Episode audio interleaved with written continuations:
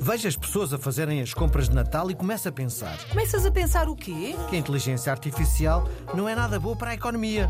Ah, explica lá isso. Diz que a inteligência artificial vai ocupar o lugar das pessoas em muitos serviços e que no futuro haverá montes de robôs a andar por aí. Pois, parece que sim. Só que os robôs agem com racionalidade e não fazem compras por impulso. Sim, e então? Não percebes?